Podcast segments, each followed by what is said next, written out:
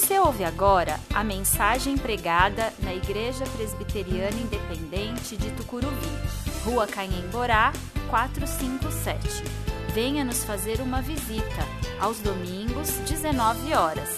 Temos estacionamento próprio e estamos a 800 metros da estação Tucuruvi, linha azul do metrô.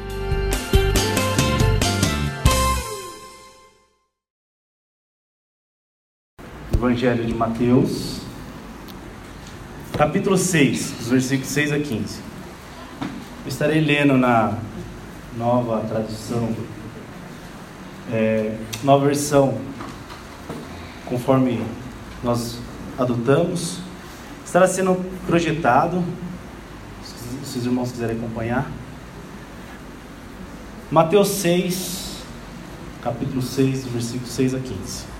Palavra de Deus nos fala, mas quando orarem, cada um vá para, para seu quarto, feche a porta e ore a seu pai, em segredo. Então seu pai, que observa em segredo, os recompensará. Ao orar, não repitam frases vazias sem parar, como fazem os gentios. Eles acham que, se repetirem as palavras várias vezes, suas orações serão respondidas. Não sejam como eles, pois seu Pai sabe exatamente do que vocês precisam antes mesmo de pedirem. Portanto, orem da seguinte forma: Pai nosso que estás no céu, santificado seja o teu nome. Venha o teu reino, seja feita a tua vontade, assim na terra como no céu. Dá-nos hoje o pão para este dia e perdoa nossas dívidas assim como nós perdoamos os nossos devedores. E não nos deixe cair, cair em tentação, mas livra-nos do mal, pois teu é o reino, o poder e a glória para sempre. Amém. Seu Pai Celestial os perdoará, se perdoarem aqueles que pecam contra vocês. Mas, se vocês se recusarem a perdoar os outros, seu Pai não perdoará seus pecados. Vamos orar? Senhor Deus, obrigado, Pai, porque lemos agora a tua, tua palavra e queremos que o Espírito Santo fale aos nossos corações e que venha de encontro às mudanças de dentro para fora, onde só tu consegue fazer, Pai. Que a tua palavra venha aos nossos corações e às nossas mentes, nos transformando, sendo servos conforme a tua vontade. É isso que nós oramos e agradecemos em teu nome. Amém. Neste mês, estamos falando sobre o tema Ore. No domingo passado, vimos o porquê orarmos, né? E nós vimos que são súplicas a Deus. Nós nos prostramos ao pés de Deus e oramos, suplicando a Ele. Hoje veremos como o Mestre, Cristo, nos ensina a orar de uma forma que adore a Deus. Os evangelhos descrevem vários momentos que Jesus vai, sai de um local para a oração. Um exemplo que temos é o próprio jardim Getsemane, naqueles últimos dias, onde Jesus sai de encontro, sai da presença dos discípulos e vai orar sozinho. E ali ele coloca suas súplicas, ali ele coloca o que vem, o que está no seu coração. Porém, é interessante que Jesus está buscando a vontade de Deus. Até mesmo no momento mais angustiante, Jesus coloca, se coloca perante ao Pai e fala: Senhor, seja feita a tua vontade. E temos inúmeros outros exemplos. Lucas, por exemplo, nós vemos diariamente momentos em que Jesus sai e pratica este ato, a oração. Sai da presença do povo, sai da presença dos discípulos e fica a sós, em oração com o Pai. E é justamente aqui que veremos que, como que Jesus nos ensina a não termos uma oração egoísta. Uma oração onde nós vemos só a nossa vontade. Nós entenderemos como que Jesus nos ensina através da oração mais perfeita. O nome Evangelho tem significado de boa notícia. Então, os evangelhos são as boas notícias de Deus para com a humanidade, é a salvação. É a notícia que vem a salvação. A salvação através do Filho do Homem para toda a humanidade. O livro de Mateus faz parte dos ditos sinóticos. E o que são sinóticos? São os três primeiros livros do Novo Testamento. A palavra sinótico vem da ideia de sinopse, ou seja, todos os três trazem a sinopse sobre a vida de Cristo, quem ele era, por onde seguia, por onde caminhava, sobre os milagres. Os evangelhos eram lidos nos primeiros séculos por comunidades cristãs. Esses livros foram escritos por pessoas justamente preocupadas em trazer a mais fidedigna relatos sobre a vida de Cristo. Acredita-se que Mateus tenha realmente sido um dos apóstolos onde andou ao lado do Messias. A data da sua redação tem ocorrido entre 50 a 60 após o nascimento de Cristo. Em seus escritos, Mateus queria trazer o discurso que Cristo faz ao povo, aos seus discípulos. Reviver como o mestre ensinava sobre a salvação, quem ele era e como seria aqueles últimos minutos sobre o mestre. É um escrito sobre o Filho de Deus, vindo do céu. O livro de Mateus tem uma particularidade. Ele tem cinco grandes discursos do Mestre, que são o capítulo 5 ao 7, o capítulo 10, o capítulo 13, o capítulo 18 e o capítulo do 24 até o 25. É interessante pensar que nesses discursos, como é, é, Jesus nos ensina e ensina a todos que estão ouvindo sobre o princípio de como caminhar na vida cristã, na nova vida cristã. São orientações para a vida. Jesus era esperado por todo Israel. Os judeus esperavam o Messias. Mas não era qualquer Messias, era o Messias libertador, era o Messias em que traria de novo o reino de Davi, era o Messias em que libertaria aquele povo da escravidão. Porém, nos olhares dos judeus, isso não aconteceu. Ele morreu. Então imaginem comigo a preocupação de Mateus em escrever sobre Jesus e tentar alcançar essas pessoas. A sua preocupação é tanta que ele faz a ligação das profecias do Antigo Testamento para com Jesus. Além disso, ele traz no primeiro capítulo de Mateus a genealogia de Jesus, passando pelo rei Davi, para comprovar. Então é um conjunto dos discursos de Jesus a ligação das profecias do Antigo Testamento, das origens de Jesus e de todo o seu discurso para tentar alcançar judeus e não judeus. Um evangelho lido em uma em comunidade que tinha interesse de divulgar o Messias, o Mestre, o Salvador da humanidade. No trecho que lemos, um dos mais conhecidos, acredito no meio cristão, está no primeiro dentre os cinco discursos que Mateus relata, conhecido como Sermão do Monte. Este discurso se inicia no capítulo 5, vai até o capítulo 7. Aquele era um dos primeiros passos de Jesus no seu ministério. Ele estava diante de pessoas sedentas para ouvir a boa nova o que tinha de novo. Os ensinamentos do Sermão do Monte são práticas de ensinamentos para o povo, direcionamentos, orientações a como viver o dia a dia. E é interessante que Jesus inicia seu discurso já com as bem-aventuranças.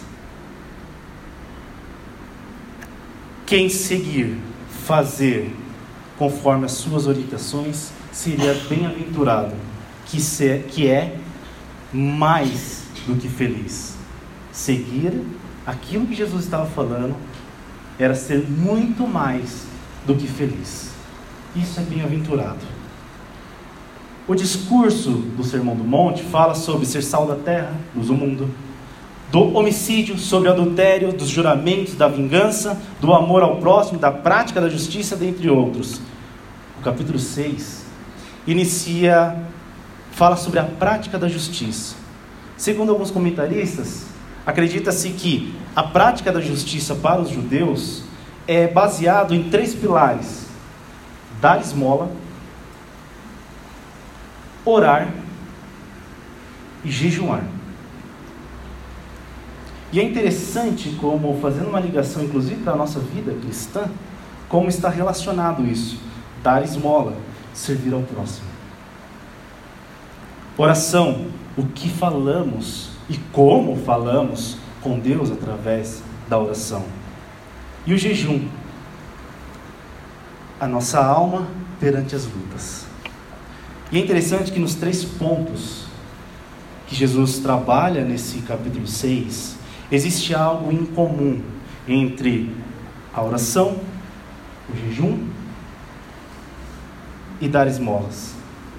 Aqui eu vou pegar o que ele trabalha dessas, desses três pilares, o que é comum entre os três pilares, porém dando ênfase à oração. Nas três orientações, vemos que Jesus está chamando a atenção para a preocupação do ser humano ser reconhecido. Olha que interessante. Nos versos 1, 2, 5 e 6, ele nos alerta a não esperar nenhum tipo de reconhecimento. No caso das esmolas, era comum os judeus ajudar as pessoas. E era interessante que quando o judeu, o judeu ajudava, dava esmola, ele era aquele conhecido como o religioso, o adorador. Quanto mais ele dava esmola, mais ele era contemplado. A prática da oração era uma outra questão. Era dividida em três momentos durante o dia um horário pela manhã, um horário pela tarde um horário pela noite. Era comum os judeus pararem no horário de oração no meio da rua e começar a orar. Não era normal fazer orações altas, mas a prática era de murmuração. Eles paravam a rua e começavam a orar. Porém, é interessante que Jesus repreende esse tipo de prática feita nas ruas. O verso 6 vemos o contrário justamente da tradição. Jesus fala que a recompensa deve vir de Deus. O reconhecimento deve vir do alto. Não devemos esperar com que pessoas reconheçam a nossa prática religiosa. Mas é Deus em que deve olhar para nós e reconhecer quem nós somos. Às vezes é interessante quando ouvimos, né? Ah, fulano é tão cristão, né? Ele é tão, às vezes a gente falava até santo, ele é tão santo, né? Como ele tem a prática de oração, como ele é abençoado. Às vezes até pedimos oração, né? Vou para aquela irmã, porque, ou que bênção que ela é. Coloca a mão na minha cabeça e ó, vem que vem a bênção. A oração que devemos ter deve ser direcionada a Deus. Jesus orienta para que oremos sozinhos. Nós e Deus, mais ninguém. Uma conversa que devemos ter franca com Deus, conhecendo, reconhecendo que Ele é exclusivamente nosso Deus e que o reconhecimento vem só dele. Isso não pode acontecer só uma vez por semana. Uma vez por mês, menos ainda. E quem dirá uma vez por ano? A prática da oração para um cristão deve ser todos os dias. Precisamos ficar sozinhos nos nossos quartos. Precisamos ficar sozinhos em um, um cômodo e suplicar, entregar as nossas vidas a Deus, entregando nossas angústias, desejos aos pés da cruz, pois quem trará a recompensa, a paz, a esperança só é Deus e mais ninguém. Como tenho sempre dito, é Cristo e nada mais. Uma oração simples e uma oração sincera. Jesus também orienta sobre na questão de orações repetidas. É interessante que Jesus está alertando aquele povo na questão da prática judaica. Existia naquele tempo o chamado Tepilá e o Chamá. As duas orações eram compostas de 18 repetições, tá? repetida várias vezes durante o dia. Pela tradição, era necessário recitar essas orações, como eu falei, no período da manhã, da tarde e da noite. Era um conteúdo bem extenso, dez vezes maior que o Pai Nosso. Existia um ritual, inclusive quando, nós, quando eles oravam perante a Deus na mesa. O ritual era o seguinte: antes de orar à mesa, você se prepara para orar pela oração. Orou, se prepara depois da oração. É interessante que, mas se nós vermos, é até bonito, que legal, interessante como o judeu se preocupava na questão da oração. Mas a questão que Jesus está chamando é justamente que aquela prática virou-se um ritual.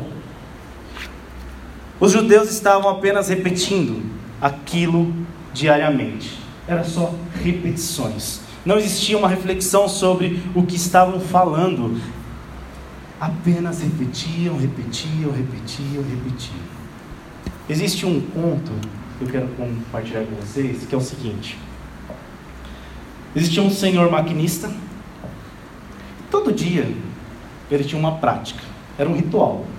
Antes de ligar a Maria Fumaça, as máquinas da Maria Fumaça, ele pegava um martelo com a ponta de borracha e batia nos, no, no, nas rodas do trem. Todo dia.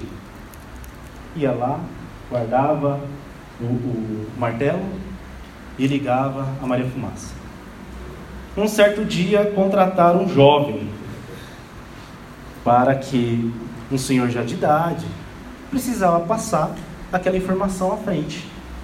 E aí ele começou a ensinar o jovem.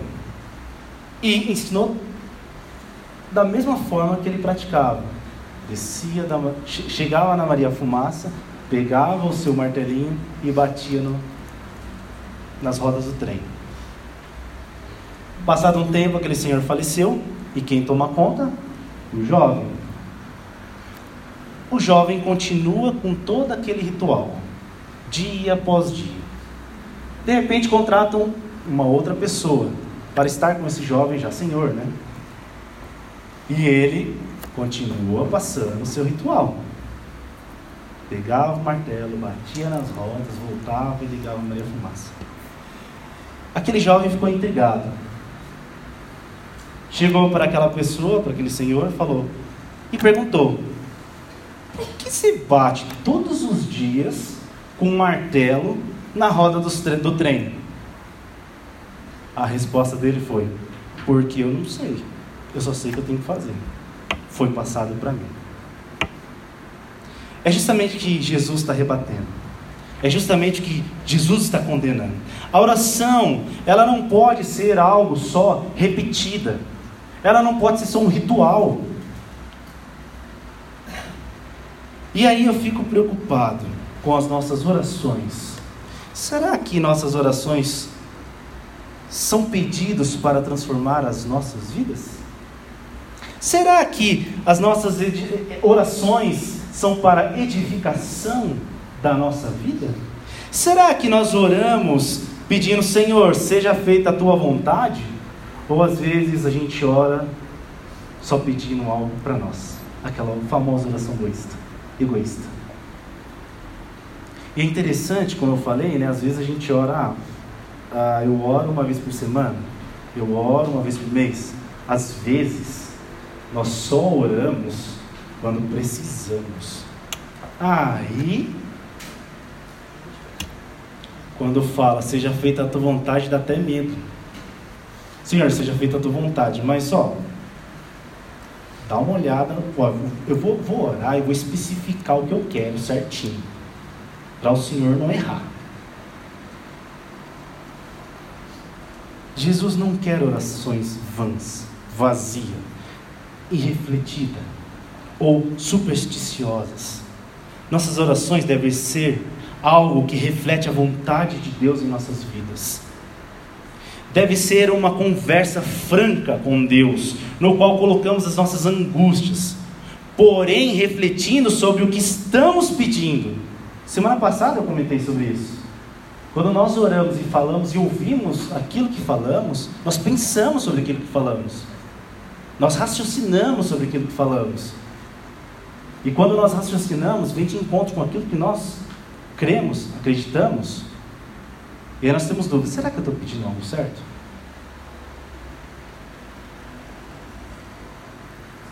Não podemos ter uma oração egoísta. Mas é interessante que Jesus nos ensina uma oração tão simples. Tão simples, mas de um conteúdo tão imenso. Uma oração modelo, um Pai Nosso. Cristo continua seu discurso e traz essa oração modelo. Olhando para a estrutura do Pai Nosso, vamos vemos uma harmonia de petições. Não sei se você já reparou, mas o Pai Nosso, ele pede. Ele pede. Mas são petições que não ficam no plano do egoísmo humano. Ele faz glorificações a Deus. E ao mesmo tempo que pedimos para nós, também Deus é exaltado dentro daquilo. Jesus inicia da seguinte forma: Pai nosso que estás no céu. Diferente da tradução judaica, que era Yahvé, Deus, Jesus está falando que esse Deus, esse Yahvé, ele é Pai. Ele não é um Deus distante. Ele é um pai que cuida dos seus filhos. Ele é um pai presente. Pais, vocês sabem, mães e pais, vocês entendem do que eu estou falando. Filhos, vocês também entendem. Sabe aquela situação de que seu pai fala assim, nossa, você, aliás, sente, nossa, como meu pai é chato, gente. Então, é que seu pai está cuidando de você. Pode acreditar. Pais e mães, vocês sabem que. Eu vou pegar um exemplo aqui, com licença, pais, novos pais e pais com pequenas crianças. Dá uma olhada nesses, nessas maravilhas de crianças, nesses bebês. Não é um cuidado? Não é aquela preocupação? Deus é o nosso Pai, que está ao nosso redor, preocupado conosco, conosco. Somos filhos dele. Por isso que Jesus fala: Pai nosso que estás no céu. E ainda ele fala nosso. É interessante esse nosso, porque ele começa aqui: precisamos orar sozinhos. Nossa, sozinho no quarto? Que individualismo? Jesus está sendo individualista? Mas é, não. Porque na palavra nosso está expresso que nós somos a igreja de Cristo na face da terra. Nós não estamos sozinhos. Nós, além de estarmos com o Pai, nós estamos em comunhão com todos os irmãos espalhados sobre toda a terra. Você não está sozinho. Você não está sozinho na terra. Continuando a estrutura, ela segue com três petições iniciais. A primeira diz a respeito do reino de Deus. A primeira petição é a santificação do nome de Deus. É interessante como nós temos, como existe uma importância sobre o nosso nome. os nomes têm um significado. Não sei se você já reparou sobre o significado do seu nome, se você já pesquisou. E aqui nós vemos que Jesus traz a importância do nome de Deus nesta oração. E o nome de Deus fala quem Ele é. E Ele é santo. Ele é um Deus santo. Ele é um Deus glorioso. Ele é um Deus que é Pai, glorioso e que cuida das nossas vidas. É um Deus que merece a nossa adoração. Se falamos que Deus é santo, que o teu nome é santo, então reconhecendo o senhorio de Deus em nossas vidas. Aceitamos a Sua majestade e assim devemos glorificar e honrar o nome dEle dia após dia. Isso não ocorre só com a boca. Isso não ocorre só no momento de louvor com música. Não. Isso ocorre com o coração. Isso ocorre com o pensamento. Não é da boca para fora. Senão, entramos nas repetições, no ritual. E ainda, a honra e a glória a Deus, ela é dada dia após dia, através do nosso testemunho, através de quem nós somos lá fora. A segunda petição, venha o teu reino, fala da, manifest, da manifestação, da, da, da, da segunda volta de Cristo. Um reino que será edificado sobre a terra. Venha o teu reino. Mas esse reino não é apenas a questão da volta de Jesus. Não é só isso. Não é a segunda volta. Jesus virá e nos levará para a glória do Senhor. Mas é também, no sentido como igreja e individual de cada nós, é falar para Deus em que, Senhor, venha o teu reino. Este reino que sou eu, não é meu, mas é o Senhor é que governa. É o Senhor é que é rei. Diferente do mundo hoje, que fala você tem controle, você é capaz, a Bíblia fala: não, você precisa de Deus na sua vida. É Deus que governa, é Deus que, que te transforma, é Deus que te guia.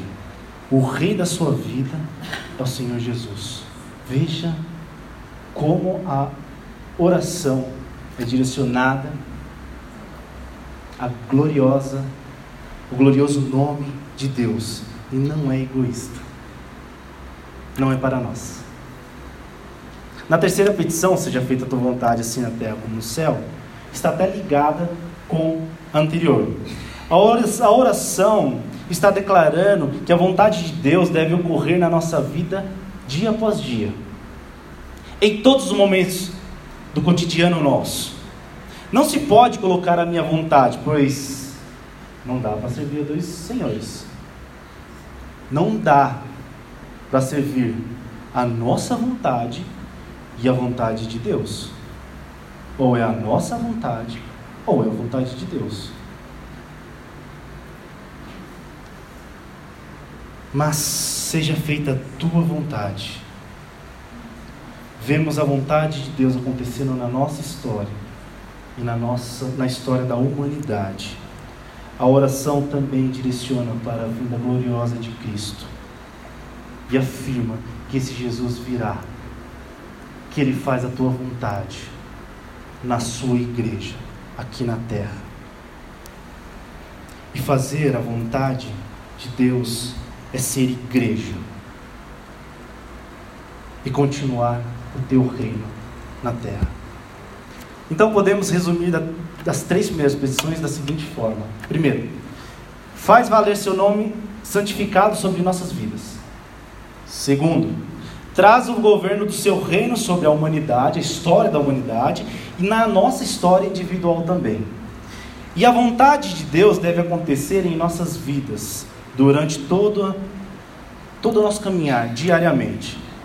Então passamos agora para as outras três petições, em que estão direcionadas exclusivamente a nós. O pão nosso de cada dia que nos dá hoje. É, sim, a preocupação do pão diário, do alimento, em que sustenta o nosso caminhar, em que sustenta a nossa vida. Um pedido simples sobre o alimento que precisamos para sobreviver. Não vemos Cristo nos ensinar a pedir mais do que nós necessitamos. Jesus fala: o pão nosso de cada dia. E é interessante que esse pão nosso de cada dia, ele está englobado aquilo que já Deus fez, o que Deus está fazendo e o que Deus irá fazer. Lembra que Jesus nos ensina? Não se preocupe com o dia de amanhã. Não é isso que ele ensina? Não se preocupa com o que você vai vestir amanhã ou com o que você vai comer amanhã. Está aqui. Deus é aquele que sabe das nossas necessidades.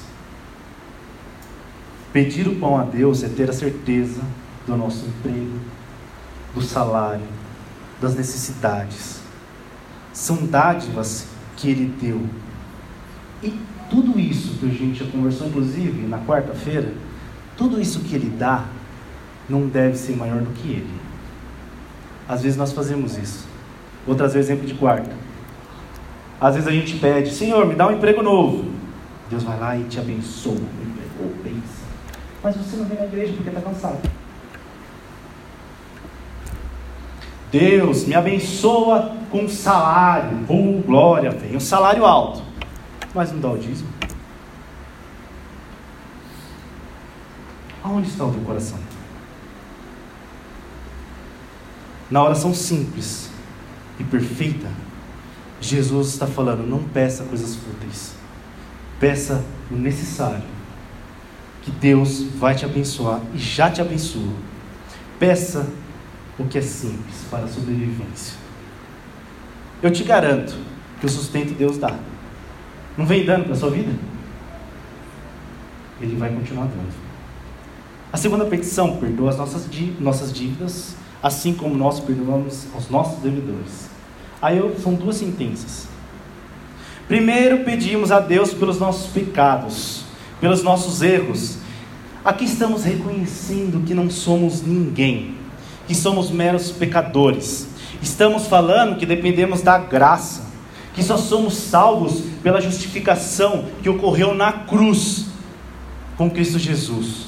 Estamos reconhecendo que para salvar a minha vida não depende de mim, é Cristo, pela graça, que nos salva.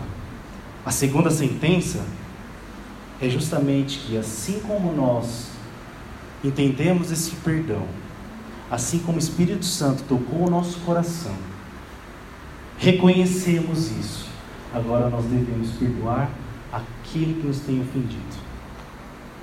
Difícil? Muito difícil. Devemos perdoar aquele que nos agride verbalmente. Devemos perdoar aquele que nos maltrata na escola, na faculdade. Devemos perdoar aquele que nos traz, que faz falso testemunho de nós no trabalho. Devemos perdoar aquelas pessoas em que você se sente perseguido por ela. Mas o perdão não deve vir da boca para fora. Como eu disse, vai virar ritual de novo. O perdão, ele vem realmente do coração. Nossa, mas como faço isso? Busque o Espírito Santo. O Espírito Santo é aquele que nos orienta, é aquele que nos guia, é aquele que fortalece a nossa fé em Cristo Jesus e nos ensina a perdoar. A terceira petição e não os deixes cair em tentação, mas livra-nos do mal. É o sustento da fé. Jesus, mais tarde, vai fazer uma oração para os discípulos, em favor deles, para que não nos tires do mundo, mas livre todos eles do mal. É aqui do Pai Nosso está, está explícito isso. Estamos no mundo, sujeitos a perseguições, a tentação, a dor, a tristeza, a adversidade, decepção, fome, miséria, perseguição. E aqui ele fala: livra-nos do mal, fortalece a nossa fé. É isso que ele está falando. Eu não estou dizendo que não vai acontecer. Ah, eu não vou passar miséria. Ah, eu não vou passar o desemprego. Não é isso. Vamos passar sim, estamos no mundo. Mas é a questão da fé, da confiança em Deus. É isso que Jesus está falando. E como eu falei, a nossa fé é sustentada por meio do Espírito Santo. Novamente, estamos cientes da necessidade de Deus em nossas vidas. Agora, no sentido de nos guiar, de fortalecer a nossa fé dia após dia. A conclusão da oração fecha com a soberana vontade de Deus sobre a face da terra. Um reino que já foi inaugurado na história. Um reino que estamos já vivendo ele parcialmente, como igreja, aqui. Vocês, nós, somos a igreja de Cristo, em que continuam os ensinamentos dele. E este reino terminará na glória, na manifestação da segunda vinda de Cristo, nos levando até a gloriosa presença do nosso Deus, que é maravilhoso, está presente aqui. Um Deus que está acima de tudo e de todos. Glória a Deus por isso. Concluindo, Pai, essa é uma oração que tem muito a nos orientar e nos orienta muito. Devemos sim orar essa perfeita oração, meditação que Cristo nos ensina. Porém, ela também, ela faz, ela nos orienta como devemos orar, como devemos fazer as nossas súplicas. Sabe aquela oração espontânea que a gente faz em casa? Ela nos orienta. Aí de novo a pergunta: será que, olhando para tudo isso que nós vimos na oração do Pai Nosso, será que nós oramos dessa forma?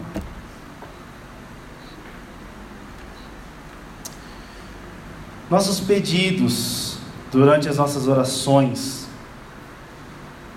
elas são orações diariamente, engrandecendo, exaltando e fazendo com que Deus faça a tua vontade nas nossas vidas, em que reine neste reino. Será que elas estão voltadas para o interesse da honra, da glória do Senhor Jesus, do reino de Deus? Ou do nosso reino? Às vezes, quando oramos, não percebemos, mas já estamos ordenando o que Deus deve fazer.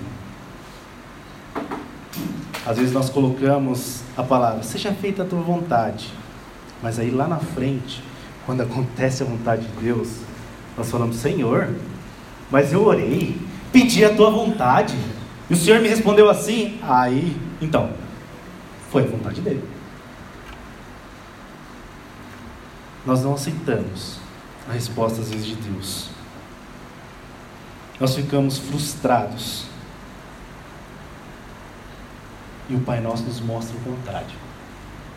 E eu queria trazer de novo Getsemane, que é lindo. Eu acho aquilo ali, eu acho aquele momento de Jesus lindo e maravilhoso, apesar de Jesus estar num um momento de sofrimento, mas como Jesus se prostra ao pés do Pai e fala: Senhor, afaste de mim esse cálice. Porque Jesus sabia que no dia seguinte ele sofreria algo em que nenhum de nós sofreu.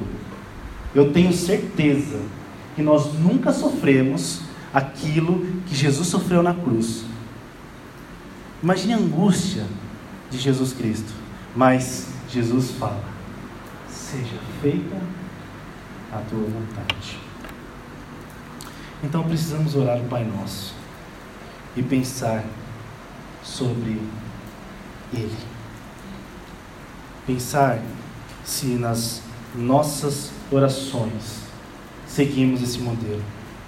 Quando fazemos nossas orações de súplicas, elas não devem ser conforme as nossas vontades, mas expressar a soberania de Deus em nossas vidas. Ela deve, ela deve conter o reconhecimento de Cristo em nossas vidas como Salvador. Aceitar que estamos sob o domínio da vontade de Cristo.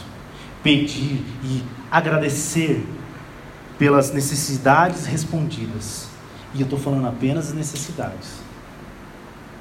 Reconhecer que somos pecadores e que dependemos da graça de Deus, além de perdoar e pedir para que Deus esteja abençoando aqueles que nos ofendem. Pedir para que a nossa fé seja sustentada dia após dia. Cristo está falando com você hoje. Essa mensagem é para mim, é para você. Ele quer entrar na sua vida.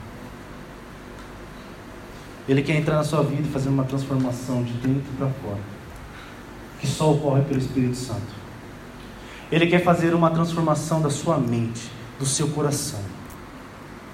Ele quer transformar a sua vida hoje para que amanhã você seja um servo dele, que o reino dele seja engrandecido e que as pessoas vejam Cristo na sua vida.